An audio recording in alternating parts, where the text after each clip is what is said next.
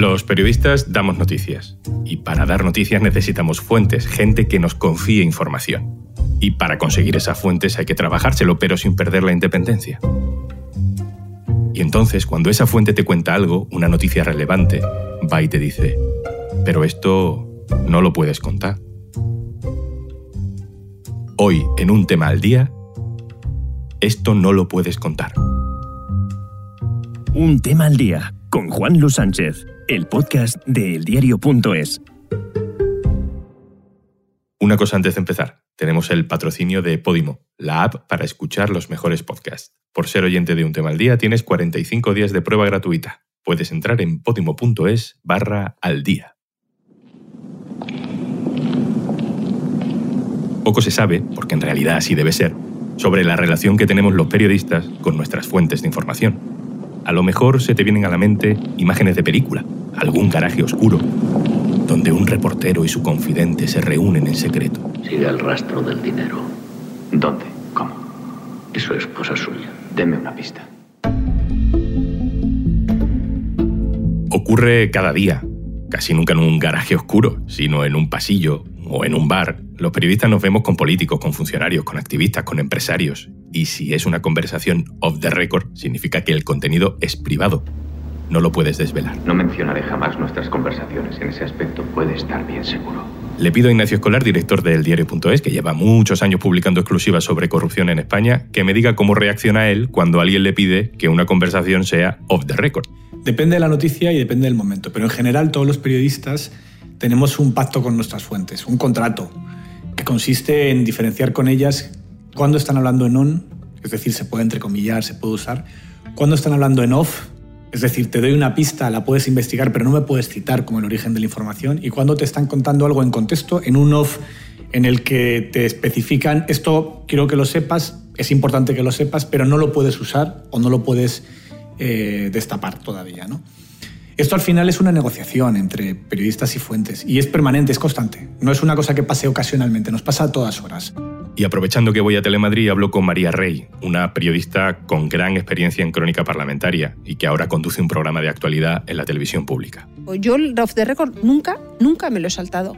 Yo he vivido situaciones en las que los propios periodistas nos hemos impedido que alguien reventase un off the record porque eso pasa estás en un pasillo con gente y de repente descubrir que hay un, alguien, no sé si llamarlo un compañero, porque no me parece alguien serio, en un pasillo del Congreso donde la gente cuando le dicen esto es off the record, os voy a explicar en qué contexto estamos haciendo esto, cuando un ministro lo paras, un ministro de Interior, con un tema delicado y le dices, oiga, pero repreguntas y repreguntas y al final te hace un gesto y dice bajar los micros. Vamos a ver, no puedo hacer esta declaración porque perjudico la investigación o porque perjudico a la policía, pero os voy a, para que entendáis por qué está pasando eso. Eso es importantísimo porque tú luego vas a colocar la noticia en contexto y vas a contribuir también quizás a veces a que se serenen los ánimos. Cuando descubres que hay un compañero detrás con el móvil grabando al ministro, es que te, pueden los demonios. ¿Qué, estamos aquí? Estamos trabajando con una materia muy, muy importante, que es la información, y la información es responsabilidad. Vale, si no podemos contar lo que nos cuentan, entonces, ¿para qué nos sirve que nos lo cuenten?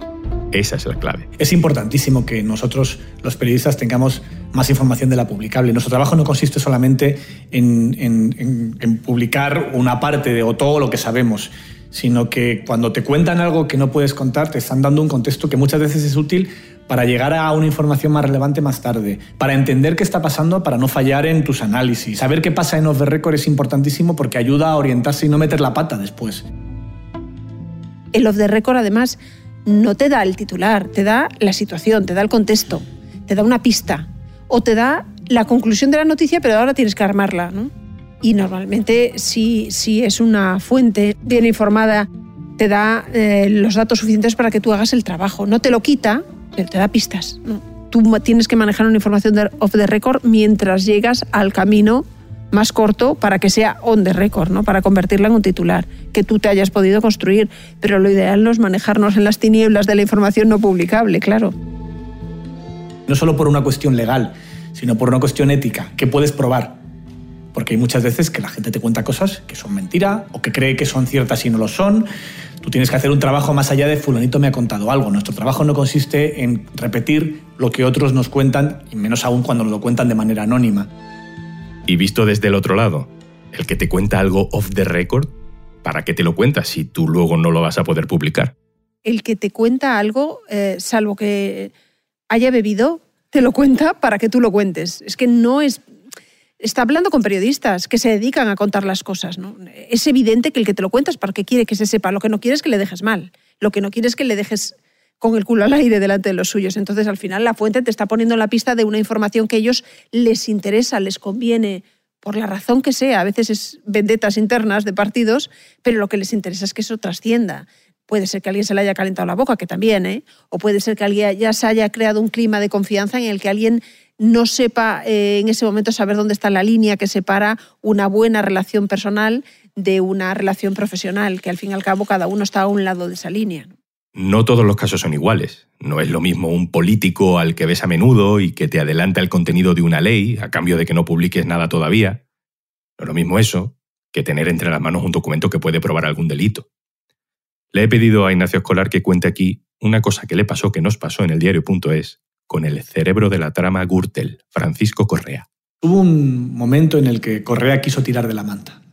Quiso tirar de la manta y quiso llegar a un acuerdo con la Fiscalía para que bueno, eh, le rebajasen la condena a cambio de colaborar con la justicia y colaborar con la investigación, aportando toda la información que tenía. Así que Correa y su abogado se reunieron con acusaciones populares y una de esas acusaciones le dijo, vale, ¿quieres tirar de la manta? Muy bien, no vayas solo a la fiscalía, ve también a los medios de comunicación. Y le dijeron que contactara con algún periodista del que se fiara y que considerara que podía ser profesional a la hora de, contar la historia. Y decidió que quería hablar conmigo.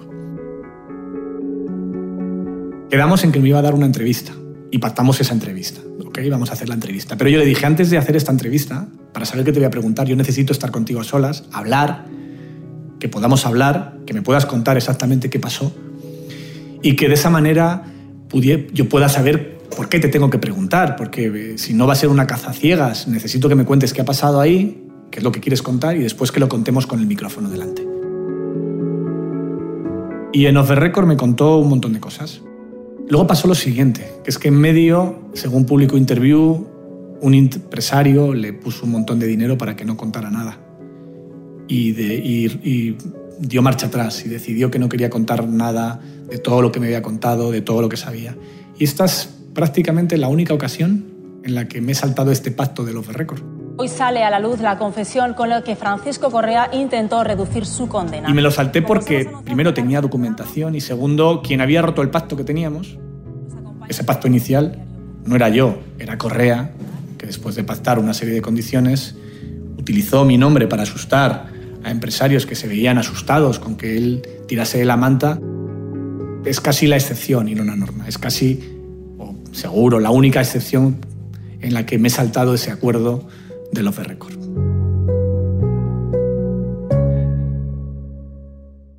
Era una contabilidad extracontable. No aparecía en ningún libro, en ninguna cuenta. Extracontable. Era una doble contabilidad. Y en otros casos ocurre lo contrario. Puedes tener uno de récord con la noticia del año, de la década, pero que te quedes sin contarla, porque no tienes cómo demostrarla. Un ejemplo de mi carrera que nunca me olvidaré, ¿no? Yo tenía la información de que había una contabilidad en B en el Partido Popular antes de que eh, lo confirmara el mundo y antes de que lo publicara el país con los papeles. ¿Por qué no lo publiqué? Pues no lo publiqué porque una cosa es saber por fuentes que existe una contabilidad paralela en el Partido Popular, los famosos papeles de Bárcenas, y otra muy distinta es poder demostrar que existen esos papeles de Bárcenas. Y una afirmación tan grave como que el primer partido de España en aquel momento, el partido de gobierno en España, tiene una contabilidad paralela en negro, creo que no lo puedes dar con fuentes, lo puedes dar con papeles. Esto nos pasa constantemente. Yo accedí a esa información eh, como un mes antes de que se publicara. Evidentemente hice lo imposible para intentar confirmarla, hice lo imposible para intentar conseguir esos papeles. Busqué por tierra, mar y aire esa información, pero no lo logré y por tanto no lo publiqué. Yo no puedo contar algo muy grave que me han contado si no lo puedo demostrar o por lo menos no tengo indicios suficientes como para saber que es cierto. Y este es un ejemplo perfecto de, de lo que pasa en mi trabajo, ¿no?